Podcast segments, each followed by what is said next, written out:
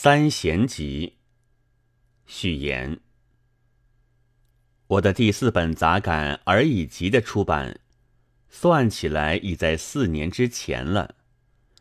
去年春天就有朋友催促我编辑此后的杂感。看看近几年的出版界，创作和翻译或大题目的长论文，是还不能说它寥落的。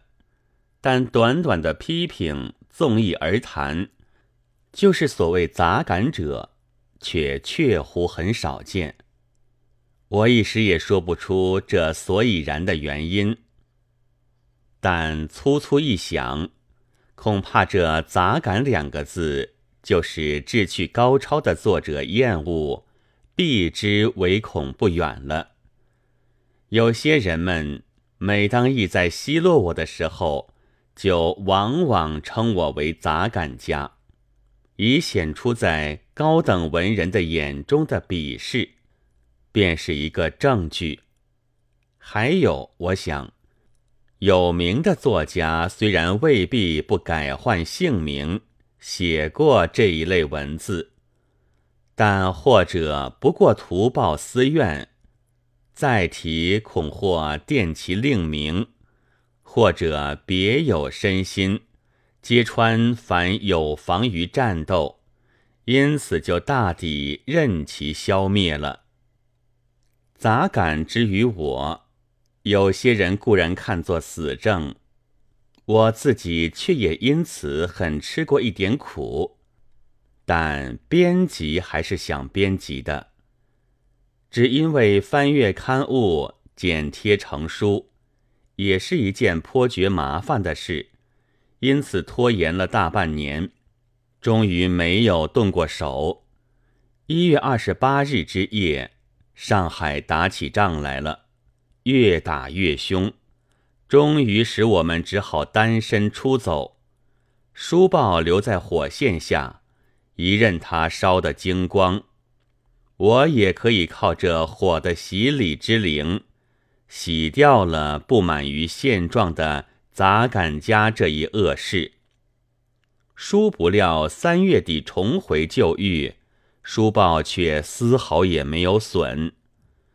于是就东翻西觅，开手编辑起来了。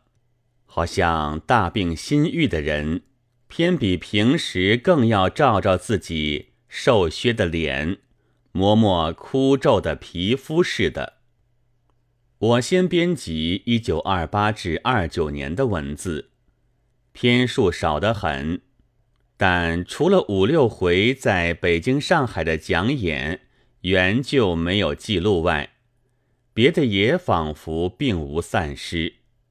我记得起来了，这两年正是我极少写稿、没处投稿的时期。我是在二七年被写下的目瞪口呆。离开广东的那些吞吞吐吐、没有胆子直说的话，都载在而已集里。但我到了上海，却遇见文豪们的笔尖的围剿了。创造社、太阳社、正人君子们的新月社中人都说我不好，并连不标榜文派的。现在多升为作家或教授的先生们，那时的文字里，也得时常暗暗的奚落我几句，以表示他们的高明。我当初还不过是有闲即有钱，封建余孽或没落者，后来竟被判为主张杀青年的棒喝主义者了。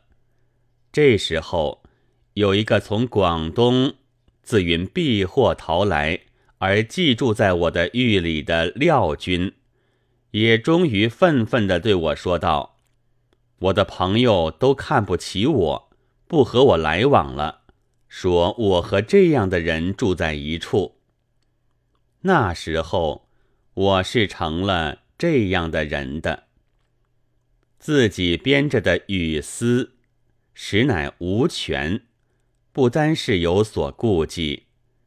至于别处，则我的文章一向是被挤才有的，而目下正在绞，我投进去干什么呢？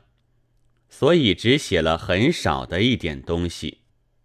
现在我将那时所做的文字的错和至今还有可取之处的，都收纳在这一本里。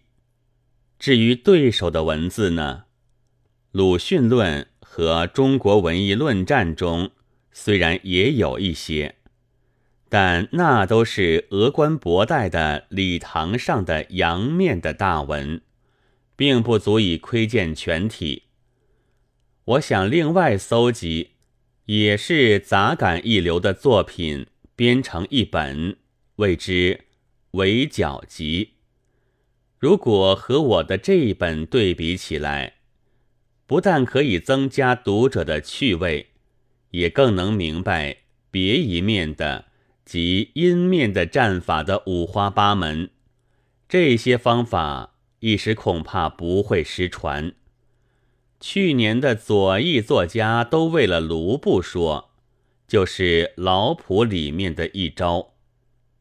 自问和文艺有些关系的青年，仿照固然可以不必，但也不妨知道知道的。其实呢，我自己醒察，无论在小说中，在短评中。并无主张将青年来杀杀杀的痕迹，也没有怀着这样的心思。我一向是相信进化论的，总以为将来必胜于过去，青年必胜于老人。对于青年，我敬重之不暇，往往给我十刀，我只还他一剑。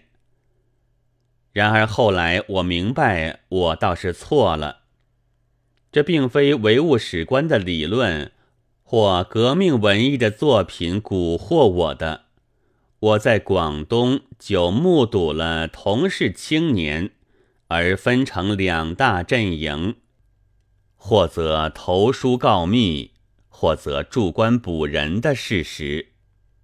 我的思路因此轰毁。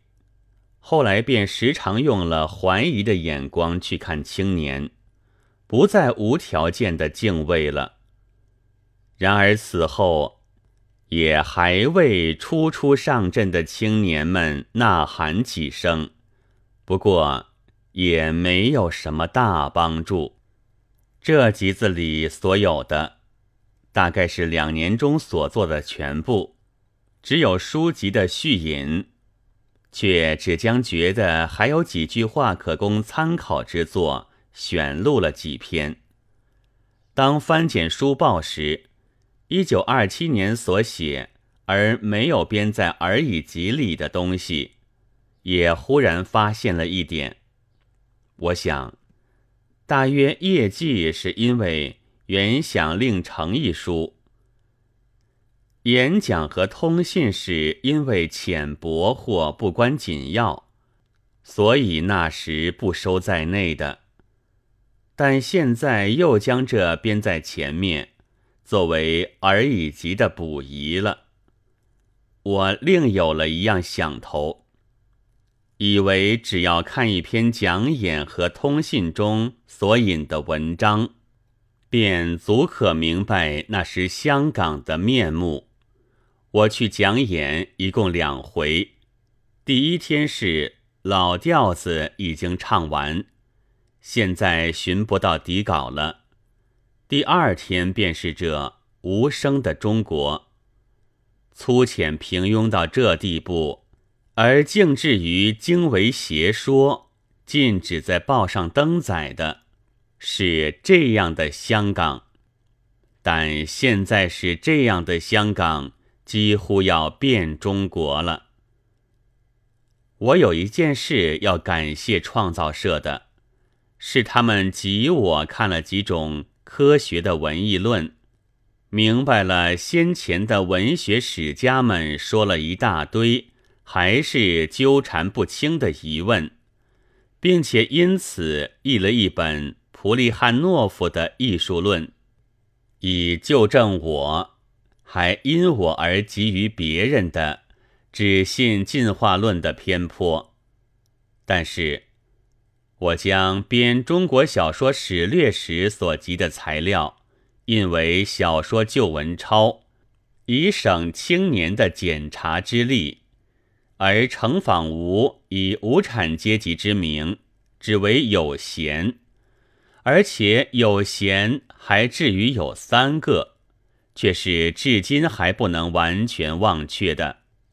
我以为无产阶级是不会有这样锻炼周纳法的，他们没有学过刀笔，编成而名之曰三贤集，上以设仿吾也。一九三二年四月二十四日之夜，编弃并记。